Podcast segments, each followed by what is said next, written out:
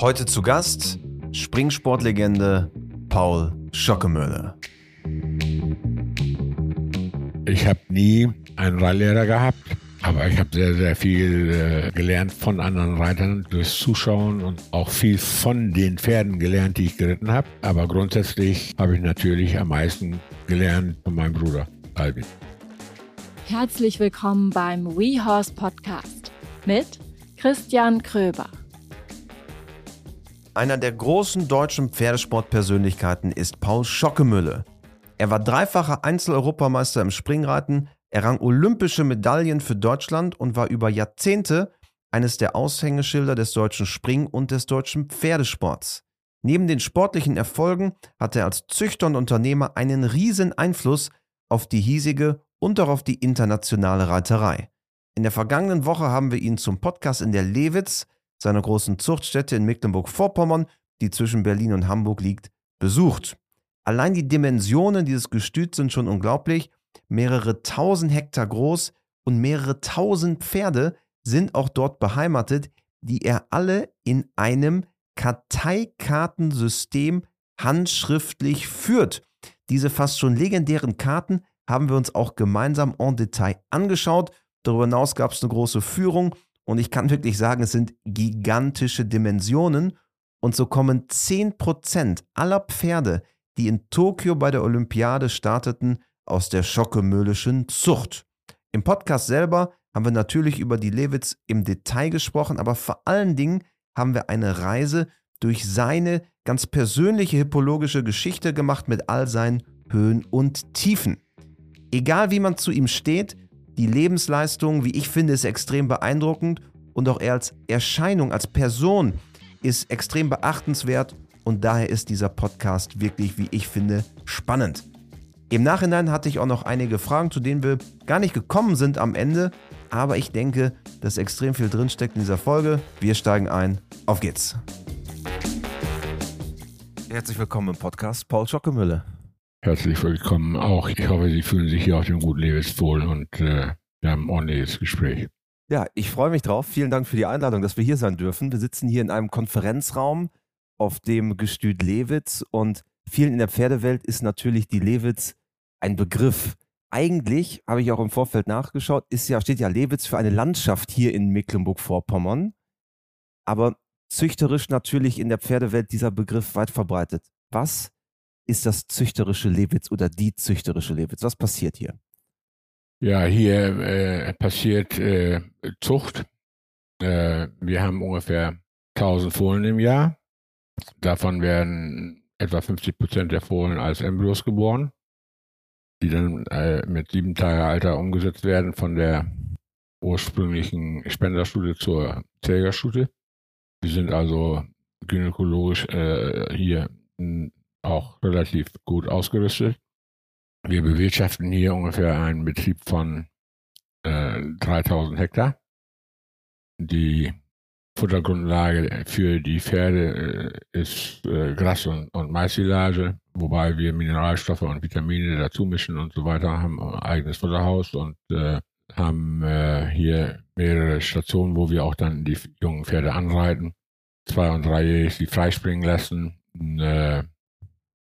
Von hier aus äh, veranstalten wir auch Auktionen, Online-Auktionen. Wir haben also praktisch jeden zweiten Dienstag eine Auktion, wo wir circa 20 Pferde versteigern. Online. Und äh, weil man natürlich so viele hat.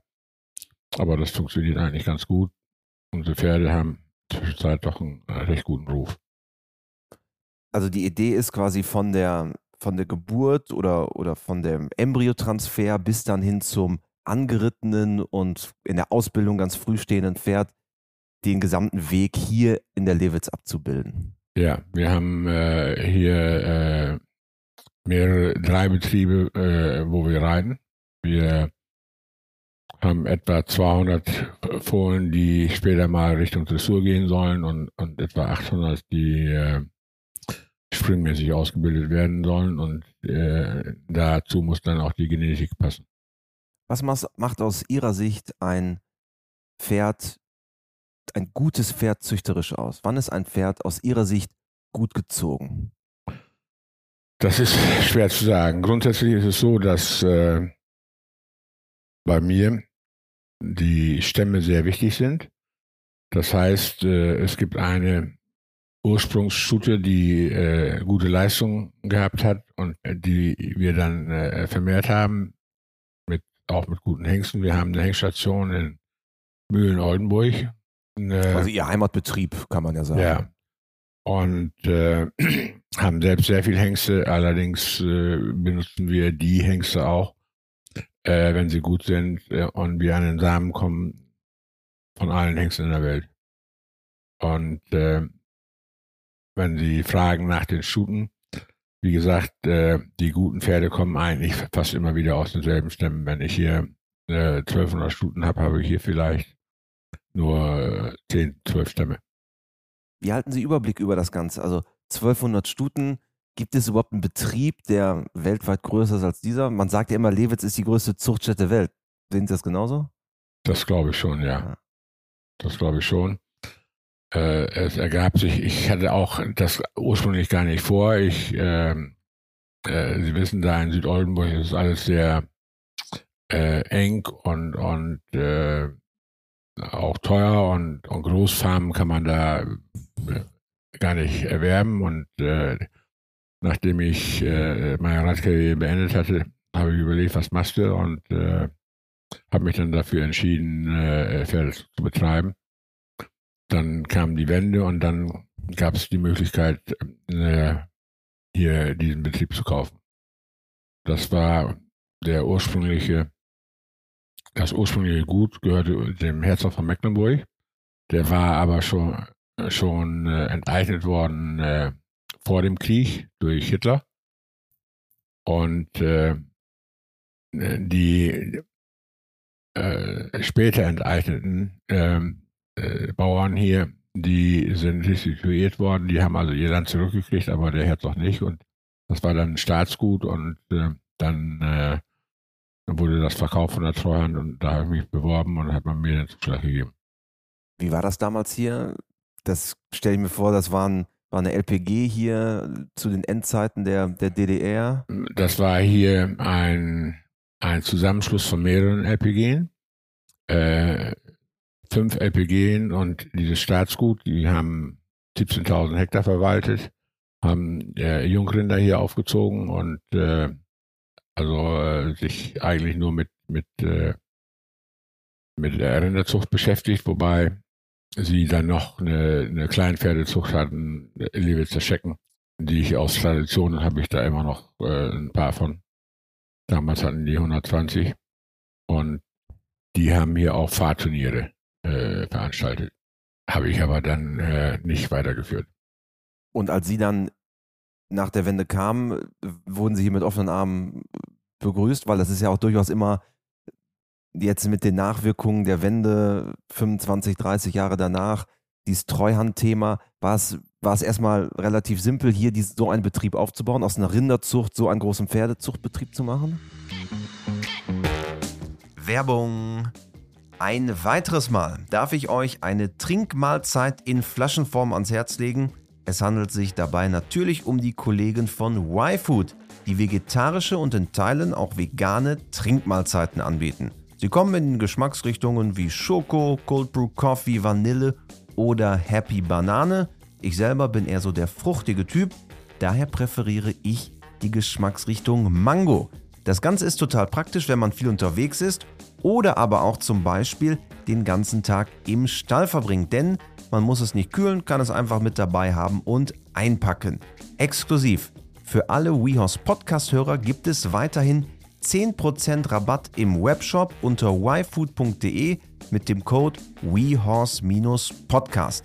Den Webshop findet ihr unter yfood.de und der Code WeHorse-Podcast für 10% Rabatt. Viel Spaß! Zu dem Zeitpunkt war ich äh, sicherlich drei, vier Tage der Woche, äh, drei, vier ja. Tage von jeder Woche hier, äh, um das alles umzubauen. Und äh, das war äh, sicherlich auch nicht so einfach. Die Mentalität war sicherlich auch eine andere als die der Südoldenburger. Und äh, auch hier ist es schwer gute Leute zu finden. Es gibt ja den legendären Karteikasten, wir haben ja eben schon einmal drüber gesprochen. Der Karteikasten hilft Ihnen, eine Übersicht hier zu behalten. Was ist dieser Karteikasten? Was hat es, hat es damit auf sich? Der Karteikasten äh, beinhaltet äh, viele Karten. Diese Karten werden äh, sind jeweils einer Schule zugeordnet und auf dieser Karte steht äh, äh einmal wird da festgehalten die Eigenleistung dieser Stute. Also ob sie im Sport gegangen ist. Ob sie im Sport gegangen ist oder wie sie freigesprungen ist, äh, mit äh, wie viel Vermögen sie hat, ob sie äh, gute Technik hat, ob sie vorsichtig ist, ob sie irgendwelche Besonderheiten hat und so weiter. Das ist alles da festgehalten. Und äh, sämtliche Fohlen sind da festgehalten, mit äh, von welchem Hengst die äh, Fohlen gehabt haben. Und wenn die Fohlen sich nachher gut bewährt haben, dann äh, hat die Studie eine Chance, äh, von einer normalen Bedeckung zu einer Spenderstudie zu werden. Und wenn, wenn das umgekehrt ist, dann kann auch mal eine Spenderstudie zur, zur Empfängerstudie werden. Sie züchten hier primär Springpferde, wie findet die Selektion statt? Führen wir uns mal durch. Wie, wie ist so ein, so ein Prozess? Wie läuft der Selektionsprozess ab? Ja, wir fangen an, zwei, die mal äh, über kleine Sprünge freispringen zu lassen. Und äh, dann äh, wird schon mal auch sortiert, die werden begutachtet. Äh, früher habe ich das alles selbst gemacht. Äh, in der Zwischenzeit habe ich auch Leute, die, die das machen können und äh, die mir dabei helfen. Und dann werden schon auch einzelne Tiere aussortiert. Aber ich muss sagen, äh, in der Zwischenzeit sind wir doch schon so weit, dass, dass äh, 80 Prozent der Pferde äh, wirklich gut springen, sodass wir sie dann anreiten oder vorbereiten auf, auf die Auktion. Ist das, was man züchterischer Fortschritt nennen würde, dass man sagt, 80 Prozent, so eine hohe Quote können dann vielleicht auch in den Sport gehen oder zumindest weiter, weiter unter dem Sattel auch, auch auf Turnieren laufen? Ja, das ist, glaube ich, eine gute Quote, wobei wir uns immer weiter bemühen, äh, sie noch höher zu kriegen und besser zu kriegen. Ich kann dazu sagen, dass auf den letzten Olympiaden und Weltmeisterschaften jeweils mindestens 10 Prozent der Pferde, die da gestartet sind, aus Liebitz, in Liebitz geboren sind. Das ist schon, äh, glaube ich, ein Erfolg. Macht Sie das stolz? Gut, es äh, äh, befriedigt mich, dass äh, das Ziel, das ich mir mal gesetzt habe, dass das dann doch relativ äh, äh, auch äh, erreicht wird. Was treibt Sie an, so einen großen Betrieb hier zu halten, zu führen? Sie könnten jetzt ja auch, ähm, Sie haben schon 1988 Ihre, Ihre reiterliche Karriere beendet, aber Sie könnten jetzt ja auch ein ruhigeres Leben führen, als hier auf der Lewitz äh, 1500 Stuten in Karteikarten zu schreiben. Ja, mir äh, hat immer viel an Pferden gelegen. Ich bin gern Züchter. Das macht mir Spaß und äh, deswegen mache ich das. Es war so, als ich äh, damals zu Treuhand gewandert äh, bin und, und nach äh, Betrieben gefragt habe, die zu verkaufen sind, äh, hatte ich ursprünglich vor, irgendwie so einen Hof zu kaufen von, von 600 Hektar und, und vielleicht 200 Stunden zu haben oder 150.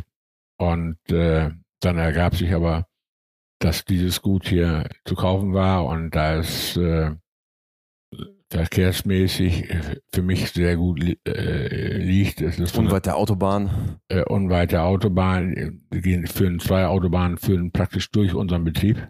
Einmal die A24 Hamburg-Berlin und Wismar, äh, die jetzt gebaut wird nach Magdeburg, die 14, läuft auch bei uns durch. Und ähm, ich brauche eigentlich, wenn ich von Hamburg äh, Ost äh, brauche ich 40 Minuten normalerweise mit, mit dem äh, Fahrzeug. Sie sind heute Morgen das gefahren. Ich fahre immer äh, meistens abends um sieben.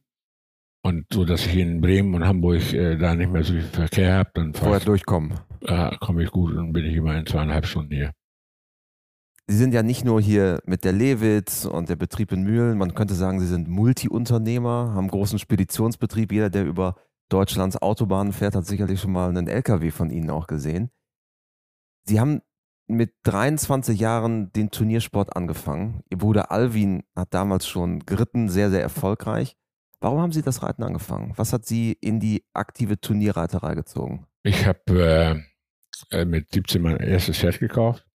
Ich war der Jüngste bei uns in, in äh, Mühlen und in Oldenburg ist das äh, ist der Gebrauch so, dass der älteste Sohn den Hof erbt und ich war der Jüngste, da wusste ich also, dass ich selbst äh, für mich sorgen musste. Gibt und, nichts zu holen in der Erbfolge. Und dann bin ich äh, erst im Gefühlbereich gelandet, äh, habe da auch ihren Vater kennengelernt und äh, als ich dann 1968 äh, schon ein bisschen Geld verdient hatte, äh, da war ich äh, äh, 23, bin ich, äh, weil ich da Spaß dran hatte, mit meinem Bruder Alvin nach Mexiko zur Olympiade gefahren, war sein Pfleger, drei Wochen. Und äh, da habe ich mir überlegt, das kannst du vielleicht dann auch mal selbst versuchen. Und dann bin ich mit 23 angefangen zu reiten und hier und da habe ich dann auch mal was gewonnen. Aber es ist ja schon ein weiter Weg von, ich bin mit dem Bruder bei Olympia dabei, hin zu, ich werde selber mal Olympia reiten und ich werde selber dreifach Europameister sein in Folge. War das planbar für Sie oder sind da viele gute Zufälle auch zusammengekommen? Da, das weiß man nie, wenn man anfängt, Sport zu betreiben, äh, wie weit man das schafft. Äh, sicherlich hatte ich äh, mein erstes Ziel, einmal in Aachen reiten zu können. Nachher waren meine Ziele höher und größer und wie gesagt, zum Teil sind sie dann auch erfüllt worden. Ne? Grundsätzlich, wenn man interessiert ist, ich komme aus einer Pferdefamilie, ich hatte sehr früh mit Pferden zu tun, äh, habe auch schon relativ früh auch Pferde gehandelt. Auch als, als 20-Jähriger hatte ich schon einen Bereiter eingestellt äh, und habe selbst nur immer abends geritten, wenn ich Zeit hatte. Und äh, insoweit war ich vorbelastet und deswegen ging das auch dann bei mir relativ schnell nachdem ich dann angefangen hatte, Turniere zu reiten, ein Jahr später habe ich schon Nationenpreis geritten. Woher kommt auch dieses Unternehmergehen, also dass Sie auch so, so früh schon in diese unternehmerische Denke auch mit Pferden gekommen sind? Gut, äh, habe ich vielleicht Glück gehabt. Äh, äh, ich ähm, hatte vorwiegend äh, einen großen Mentor, das war Josef Meerpohl, äh, der Inhaber von Big Dutchman. Das ist äh, die größte Ausrüsterfirma für Geflügel und Schweine in, in, der Welt. Der war zehn Jahre älter als ich, aber trotzdem äh, war ich äh, sehr gut mit ihm bekannt und auch eigentlich freundschaftlich verbunden und der hatte viel Vertrauen in mir gegenüber äh, ne, gezeigt und äh, wir haben viele Dinge dann am Anfang zusammen gemacht und äh, ähm, er als Big Dutchman Mann äh, hatte dann nicht so die Zeit, da äh, die verschiedenen Firmen zu begleiten. Ich habe dann die dann aufgebaut und äh, mir entsprechende Leute gesucht, die mir dann auch geholfen haben, verschiedene Firmen aufzubauen. Wenn wir nochmal zu dem, zu dem Reiterlichen kommen, wie Sie gesagt haben, dann, dann ging es auch sehr schnell mit Ihrer Karriere los. War es denn immer klar, dass es Springreiten wird? Ja, das war klar. Mein, mein Bruder hat, äh, äh war Springreiter äh, und dass der erfolgreich, Sie wissen ja, war Olympiasieger später. Äh, das war übrigens das letzte Mal, wo ich mit ihm in der Mannschaft geritten bin, in äh, Montreal, auf Olympiade. Und danach ist er wegen seinen Rückenproblemen auch auf, äh, aufgehört. Aber äh, es war immer klar, wenn ich reite, werde ich Springreiter. War da auch so ein bisschen der äh, brüderliche Konkurrenzkampf ein Thema? Das war sicherlich am Anfang äh, hat er nicht geglaubt, dass ich ihm möglicherweise nacheifern könnte. Und äh, bei den Erfolgen ich gebe zu, dass es Zeiten gab, wo wir nicht unbedingt befreundet waren. Sie waren dreifacher Europameister in Folge mit Ihrem legendären Pferd Deister, eine Leistung, die bis heute unerreicht ist. Sie waren zwölf Jahre lang un ununterbrochen in den Top Ten der Weltrangliste. Was hat sich seit damals getan im Sport? Man sieht es natürlich offensichtlich, dass sich der Sport enorm weiterentwickelt hat, globalisiert hat. Aber so aus Ihrer Sicht, wie hat sich der, der Springreitsport verändert zu Ihrer Zeit im Vergleich? Ja, es, der äh, Sport ist sehr viel globaler geworden. Er wird jetzt äh, fast äh, oder eigentlich in allen Erdteilen betrieben. Ich habe dazu auch ein bisschen meinen Beitrag geleistet. Ich habe äh, ursprünglich nach Atlanta äh, die saudi-arabische Equipe äh, begleitet und war deren Trainer Also die Olympischen Spiele 1996 in Atlanta. 96 in Atlanta. Dann hatte ich in 2000 die Koreaner in Athen. Dann hatte ich äh, später äh, Ukrainer. Und jetzt in Tokio hatte ich, äh, äh, waren die Japaner vier Jahre vorher bei mir. Also mir hat das immer Spaß gemacht, äh, auch nach meiner Zeit Olympiaden zu besuchen und Leute zu betreuen. Also ich war auf elf Olympiaden, immer in verschiedenen Funktionen tätig. Wie läuft das ab? Ruft dann der japanische Verband an und sagt, hallo Herr Schockemüller, wir, wir haben hier die, die Heimolympiade, können Sie uns helfen? Führen Sie uns mal durch. Ja, es ist so, dass ich natürlich internationale Kontakte habe, hatte, äh, Pferdehandel betrieben habe, äh, die internationalen Kontakte auch gepflegt habe und eben auch viele andere dann gemerkt haben, äh, dass ich möglicherweise äh, nicht nur reiten kann, sondern auch ein bisschen organisieren. Und so bin ich dazu gekommen und bin dann jeweils gefragt worden und man hat sich dann da irgendwie geeinigt. Lässt sich dann wirklich ganz konkret was machen? Ich hatte, vielleicht ja. muss ich das eben kurz, ja. entschuldigen, dass ich Sie unterbreche, aber ich hatte äh, ursprünglich schon auch bei mir im Stall dann äh, sehr gute Reiter. Äh, Franke Slotak war bei mir, Ludger Berban war bei mir, Otto Becker. Und ich habe ja sieben, acht Jahre lang fast die ganze deutsche Mannschaft gestellt mit mir zusammen. Woher kam eigentlich diese unglaublich große Dichte an Talenten? Das ist ja das, das ist ja schon etwas Besonderes, auch einen, einen Ludger Berbaum, der gerade seine Karriere beendet hat, der erfolgreichste deutsche Springreiter der letzten Generation, ähm, dann mit einem Otto Becker, der Bundestrainer derzeit, der Springreiter. Woher kommt diese unglaublich hohe Dichte? Dirk Havemeister war ja auch bei Ihnen, Mannschaftsolympiasieger 88. Das ist ja schon eine besondere Mixtur, auch immer wieder diese Top-Leute zu haben. Ja, ich habe mir die natürlich äh, auch gesucht. Der Otto Becker hatte schon seine Karriere eigentlich beendet. Der war Winzer in Franken. Und äh, den habe ich dann mal angerufen und gesagt, du, äh, ich glaube, als Winzer hast du äh, zwar einen Job, aber äh, eigentlich nicht das, was du wirklich äh, gerne machen würdest. Und äh, überleg dir das, ob du nicht bei mir anfangen würdest als Reiter. Ne? Anstatt Weißwein wieder in den Springsattel. Und ich hatte ihn vorher äh, auch öfter beobachtet und hab, so ist das mit, äh, mit, mit Ludger Beerbaum, den, den hat der Bundestrainer Hermann Schütte mir äh, gesagt, da ist ein junger Mann, der ist sehr ehrgeizig und ich glaube, der wird gut. Äh, den mal, versuch mal einzustellen. Und so, so ist das äh, dann nach und nach gewachsen.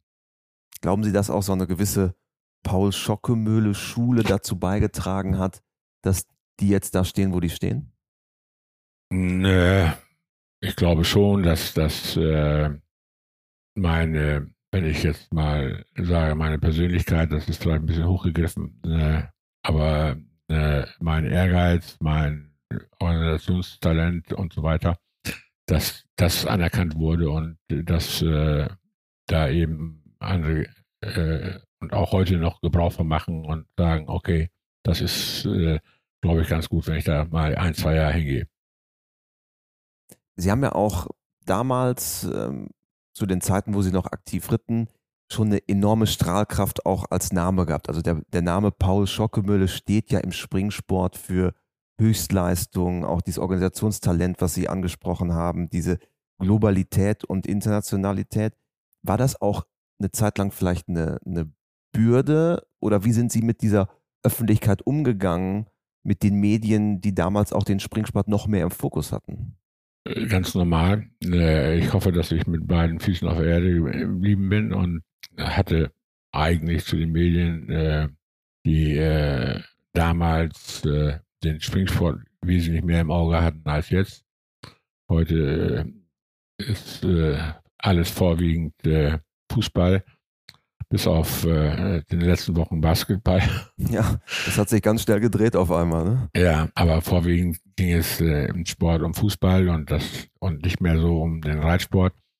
Das liegt natürlich auch ein bisschen daran, dass äh, Reitsport relativ teuer ist und äh, von vielen Leuten und nicht von so vielen Leuten ausgeübt wird. Ne? Ja. Nun bin ich in einer Region in, in Südoldenburg, wo viele Pferde gezüchtet werden und da kommen auch dann äh, eine ganze Menge Reiter her. Automatisch. Sie, Sie haben es ja gerade angesprochen, wir hier im Podcast besprechen auch häufiger ähm, die Zukunft des, des Reitsports, die Zukunft des Turniersports, die Zukunft der, der Reiterei generell. Ähm, Sie haben gerade das Thema Preissteigerung angesprochen. Das ist natürlich nicht mehr so, so günstig wie vielleicht noch vor 20 Jahren Pferde zu halten. Warum ist es so, dass beispielsweise die Medien, haben gerade Fußball auch angesprochen, nicht mehr so stark diesen Fokus aufs, aufs Reiten haben? Ist es wirklich, dass einfach weniger Menschen reiten als früher? Ja, das ist aber auch so, ähm, ne, dass äh, im Sport äh, immer der Sport im Vordergrund steht, äh, wo das Land erfolgreich ist. Als äh, äh, Boris Becker und, und Steffi Graf Tennis gespielt haben, weil äh, Tennis in, in den deutschen Medien sehr groß. Als die aufgehört haben, gab es noch einen Michael Stich, aber es, es äh, waren wenig Persönlichkeiten äh, da, die die Medien mitgerissen haben. Und äh, wenn wir wieder Weltmeister mal werden im, im Fußball, dann äh, werden die Medien wieder voll sein. Und das wird im, im Fußball sowieso. Okay, die haben das ja gerade letzte Woche miterlebt, äh, äh wie die Medien über den Fußball berichten und, und sowohl äh, gute Dinge wie schlechte Dinge äh, jeweils äh, versuchen dann entsprechend teilweise aufgebauscht, äh, meiner Meinung nach, aber äh, grundsätzlich doch eine riesige Aufmerksamkeit äh, dadurch auch in der Öffentlichkeit haben.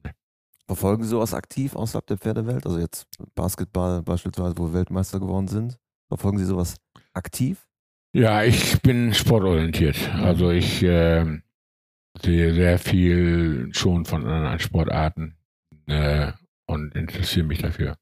Das ist schon, schon immer. Ich habe auch ähm, im Vorfeld nochmal nachgelesen, Ihre Veranstaltungsagentur PST Marketing, die unter anderem ja die VR Classics in Neumünster organisiert hat, auch die Riders Tour.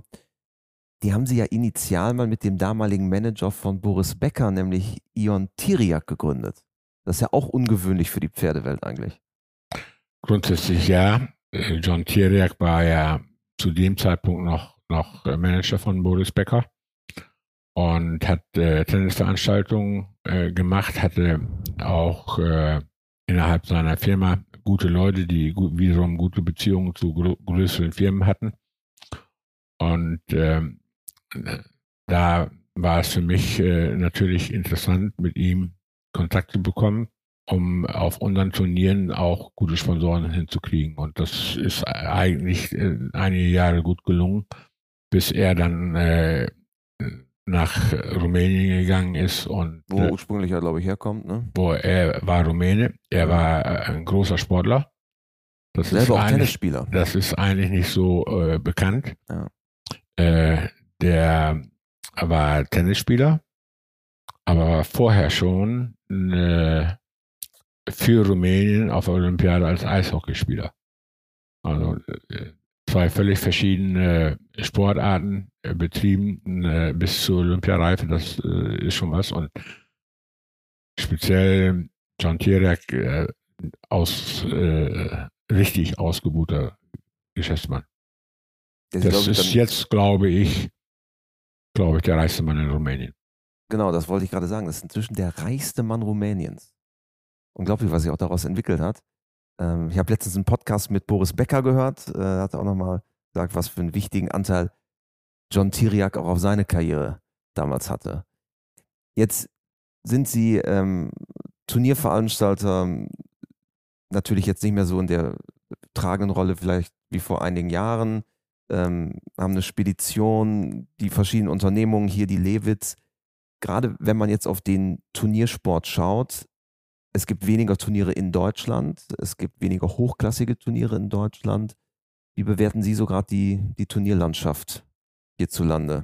Ja, das, äh, das hängt auch mit den Erfolgen zusammen. Als äh, wir vor, äh, vor 30, 35, 40 Jahren war Deutschland äh, im Reitsport äh, fast die beherrschende Nation.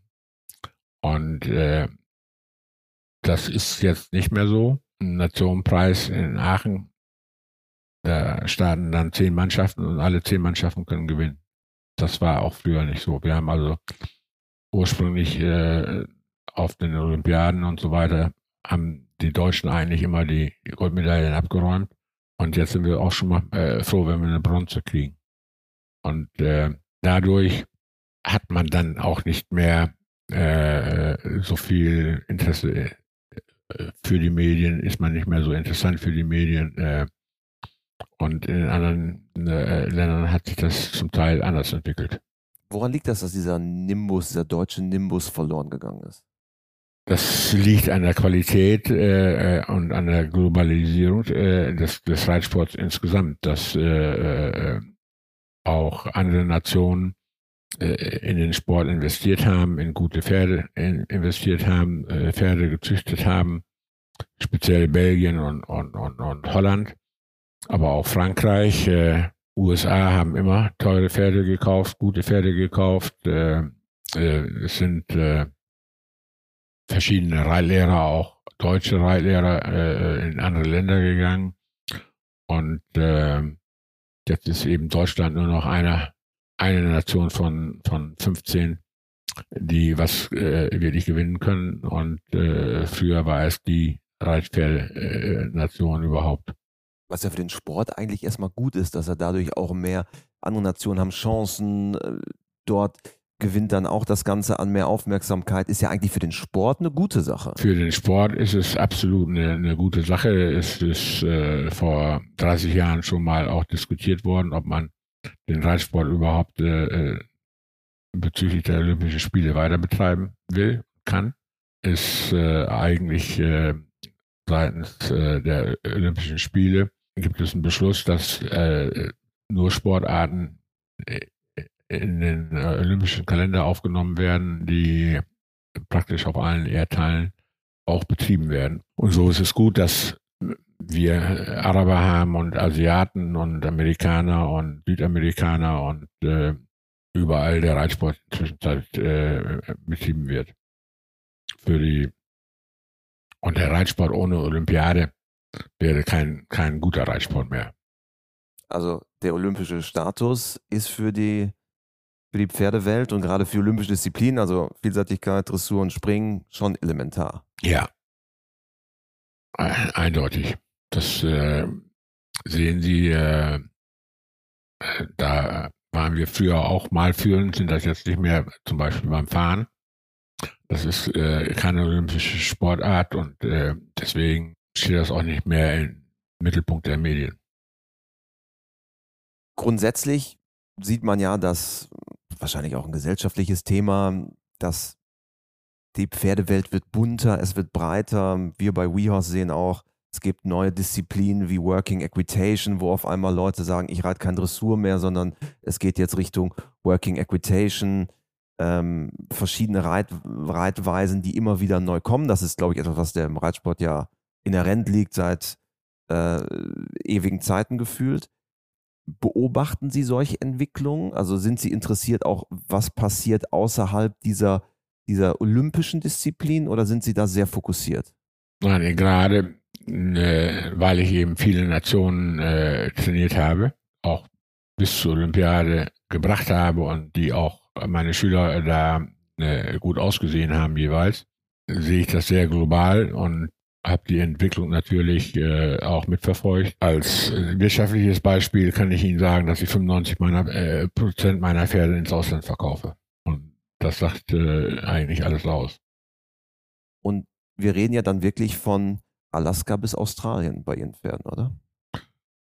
In etwa, okay, in Alaska wird das, äh, ist das leider nicht so, aber, äh, aber von. Mit dem Klimawandel wird es vielleicht von, auch so ein bisschen von, besser. Äh, äh, wir wollen das nicht erhoffen, dass es Alaska irgendwann mal in dieser Form nicht mehr gibt. Ja. Äh, äh, wir sind schon richtig äh, auf dem Weg, tropisches Klima zu bekommen und das ist absolut nicht erfreulich. Also wir hatten hier in den letzten drei, vier Jahren immer eine, eine Frühjahrstrockenheit, dann sehr viel Regen, wie eine Regenzeit und, und jetzt im Herbst auf einmal wieder äh, Sonne. Ich meine, für Sie hier mit dem Betrieb natürlich ein Riesenthema. Bereitet Ihnen Klimawandel äh, große Sorgen? Das ist ein Problem in der Futterbeschaffung. tatsächlich. Die Basis für die Fütterung der Pferde ist, ist hier Silage. Eine Mischung aus Grassilage und Maissilage und Vitaminen und, und äh, Mineralstoffe, die wir da zuführen und so weiter. Aber äh, normalerweise, wenn Sie jetzt nicht Bauer sind, äh, werden Sie das nicht wissen, aber im Frühjahr wächst normalerweise äh, auf dem Feld eigentlich äh, jede Frucht am besten und auch Gras, äh, was äh, wir am meisten haben müssen. Und wenn da jetzt eine Frühjahrstrockenheit ist, dann, dann ist das schon schwierig, äh, entsprechend Gras zusammenzukriegen. Was machen Sie dann? Import aus Polen? Glücklicherweise war in diesem Jahr das so, dass äh, wir eine Regenzeit hatten und dann auch drei Wochen gutes, gutes Wetter, sodass wir dann doch in der Zeit noch ziemlich viel Gas zusammengekriegt haben. Aber manchmal musste ich, ich hatte auch schon Jahre, wo ich dann ziemlich weit her äh, das Futter zusammensuchen musste. Was viele gar nicht wissen, ist, dass Sie vor einiger Zeit eine Stiftung gegründet haben, die Paul Schockemühle Stiftung. Warum haben Sie eine Stiftung gegründet? Gut, ich habe äh, immer schon mal auch hier für verschiedene Dinge äh, irgendwas gestiftet, aber äh, diese Stiftung äh, hat den Zweck und ist auch genehmigt worden äh, zur Unterstützung des Reitsports, aber äh, grundsätzlich äh, machen wir da mehr karitative Zwecke und unterstützen die. Zum Beispiel habe ich im letzten Jahr, äh, nicht im, im vorletzten Jahr, als der Krieg angefangen ist in der Ukraine, 150 Leu äh, Damen von der Grenze Polen, Ukraine mit Kindern abgeholt und dann den Unterschlupf äh, hier äh, gewährt und äh, Essen bezahlt, bis, bis das Land das dann übernommen hat und so weiter. Das waren schon chaotische Zustände, wo ich glaubte, wenn es einem relativ gut geht, man auch äh, ein bisschen wieder zurückgeben kann. Warum treten Sie damit nicht stärker auf? Also es wirkt so, dass Sie damit gar nicht groß in die Öffentlichkeit gehen. Das ist eigentlich eine großartige Sache. Ich bin nicht die Person, ich bin nicht öffentlichkeitsgeil, auf Deutsch gesagt. Ja. Um es brutal auszudrücken. Äh, ich kann eigentlich ohne Öffentlichkeit besser leben als mit. Liegt das auch aufgrund Ihrer Historie, wo, wo Sie immer wieder auch öffentlich unter Druck Gut, ich war sind? nicht, nicht ähm, in meiner ganzen Karriere ähm, derjenige, der zu, zu allem Ja und Amen gesagt hat, sondern auch meine eigenen Ideen versucht habe, mal durchzusetzen. Und äh, dadurch, dass ich äh, zeitweise mal eine ganze Mannschaft stellen konnte, äh, haben wir auch vieles durchgesetzt. Und äh, das bringt natürlich nicht nur Freunde. Und es gibt natürlich auch, auch Journalisten. Ähm, grundsätzlich äh, äh, stehe ich äh, Journalisten offen gegenüber, aber es gibt aber auch ein paar, mit denen ich mich nicht mehr unterhalte. Hat das was mit Ihnen auch persönlich gemacht? Haben Sie sich mehr zurückgezogen oder gibt es irgendeine eine Veränderung, die Sie ja, selber also wie gesagt, haben? ich äh, äh ich brauche die Öffentlichkeit nicht. Äh, kann äh, eigentlich wesentlich besser oder äh, genauso gut äh, meine Dinge voranbringen nicht so öffentlichkeitsbezogen. Ist das hier die Lewitz und die Zucht, ist das am Ende auch Ihr Traum? Das ist schon zum Teil das, was ich wollte, aber ich hatte gesagt, dass ich ursprünglich äh, einen kleineren Betrieb haben wollte. Das ist dann aber so gekommen, weil er eben verkehrs, äh, sehr verkehrsgünstig lag und so weiter und so fort. Und äh, dann auch größer, als ich ursprünglich wollte. Und äh, daraus hat sich natürlich dann auch äh, die Pferdezucht äh, wesentlich vergrößert, weil die Möglichkeiten hier waren. Ein Thema, das auch hier im Podcast schon mal besprochen wurde, vor anderthalb Jahren war Matthias Alexander Rath hier bei uns zu Gast. Da haben wir auch das Thema Totilas angeschnitten, wo ich glaube, das haben Sie auch öffentlich ja schon gesagt, dass da einiges schiefgelaufen ist. Wie schauen Sie jetzt mit, mit Abstand auf dieses Totilas-Thema, wo ja die Hoffnungen damals sehr, sehr hoch waren und dann die Dinge doch nicht so gelaufen sind wie geplant. Wie, wie schauen Sie mit diesen, mit auch einigen Jahren Abstand da drauf?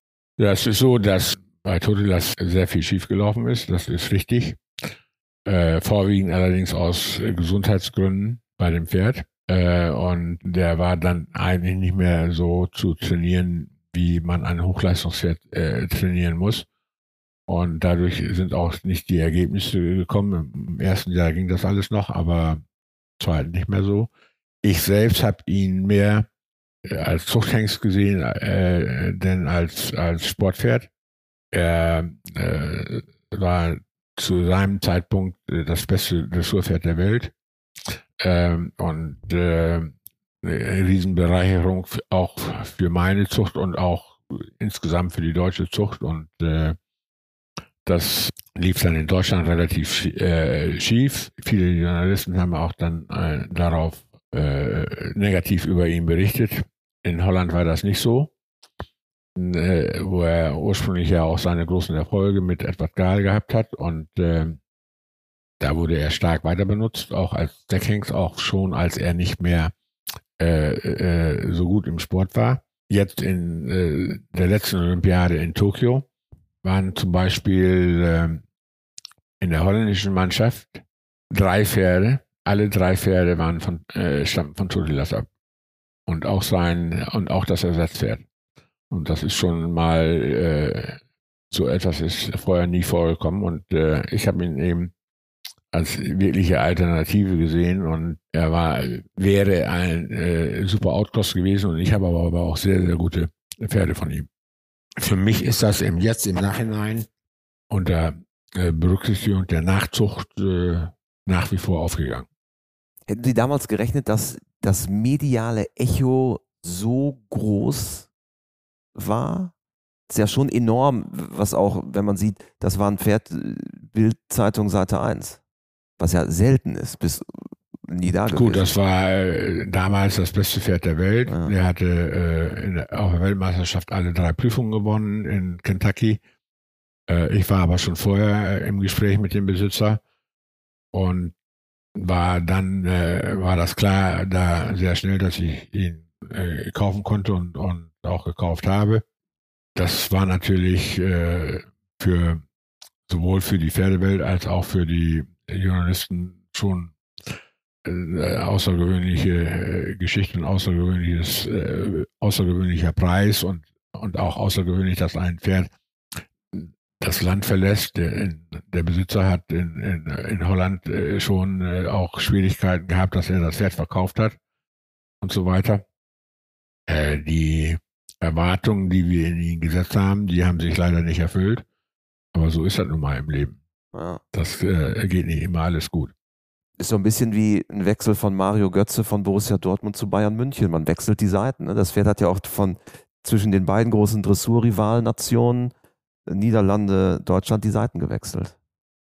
Das ist richtig. Ähm, aber grundsätzlich, wie gesagt, habe ich ihn äh, mehr als, als Zuchthengst gesehen als als Sportwert. Und da äh, hat er eigentlich seine Erwartung äh, erfüllt. Wenn es heute auch heut jetzt noch äh, Gefriersperma von ihm äh, und setze ihn auch jetzt noch ein. Wenn heute noch mal so eine Möglichkeit vorbeikäme, würden Sie sowas nochmal machen? Ich glaube ja.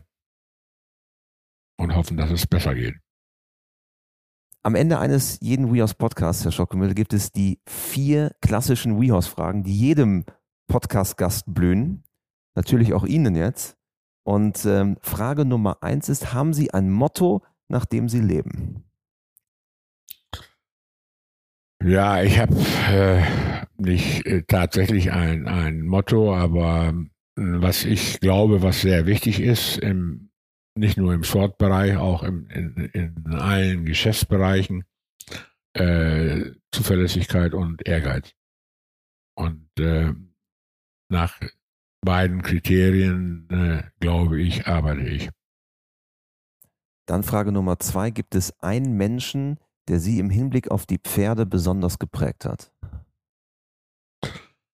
Ähm, ich habe äh, nie äh, einen Reihlehrer gehabt, aber ich habe sehr, sehr viel äh, gelernt von anderen Reitern durch, äh, durchs Zuschauen und, und äh, auch viel von den Pferden gelernt, die ich geritten habe. Äh, aber grundsätzlich äh, habe ich natürlich am meisten gelernt äh, von meinem Bruder, Albin. Denn äh, da war ich äh, äh, selbst dabei und äh, wie er Pferde geritten hat. Ich habe, ich glaube, ich kann meine, konnte meine Reitweise nicht mit seiner vergleichen. Ich glaube auch, äh, habe auch ein Pferd, mein bestes Pferd Askan, habe ich mal von meinem Bruder erworben, weil er ihm nicht lag, aber ich mit ihm gut zurechtkam. Und wir haben unterschiedliche Reitweisen, aber wir haben grundsätzlich hatten wir die gleichen Überzeugungen, wie man an die Sache herangeht. Dann Frage Nummer drei. Wenn Sie Reitern oder Pferdemenschen eine Sache im Umgang mit ihren Pferden auf den Weg geben könnten, was wäre es? Ja, sorgsam mit den Pferden umzugehen, die äh, auch äh, genügend zu arbeiten, äh, denen viel Bewegung äh, zu verschaffen. Ein richtig fittes Pferd ist auch nicht so leicht, das ist bei jedem Sportler so, äh, verletzt sich auch nicht so schnell. Und äh, wenn man ein Pferd nicht richtig arbeiten kann, und das ein Beispiel dafür ist zum Beispiel Todilas, dann äh, wird es auch nicht mehr die großen Leistungen vollbringen. Kleine Zwischenfrage, sitzen Sie ab und an noch selber im Sattel? Nein, ich hatte einen, einen äh, Unfall in Aachen, 89, bin da sehr schwer gestürzt, hatte ein neues Pferd äh, am Wassergraben und der war sehr tief und habe mich da überschlagen, äh, war einige Stunden besinnungslos und hatte hab vier Wirbel hier verschoben und konnte absolut nicht mehr reiten. Hatte danach auch jahrelang ein bisschen äh, Probleme, bin auf äh, durch die Gegend geschlichen, ohne Erschütterungen zu haben. Hatte ein amerikanisches Auto mit speziellen Stoßdämpfern, sodass äh, zu dem Zeitpunkt ich hier viel auch im, im Osten auf schlechten Straßen gefahren bin und so weiter. Aber reiten konnte ich nicht wieder. Ich habe alle zwei Jahre das mal wieder versucht, aber es ging nicht. Und seitdem nie wieder richtig im Sattel gewesen? Nee. Hat sie gereizt?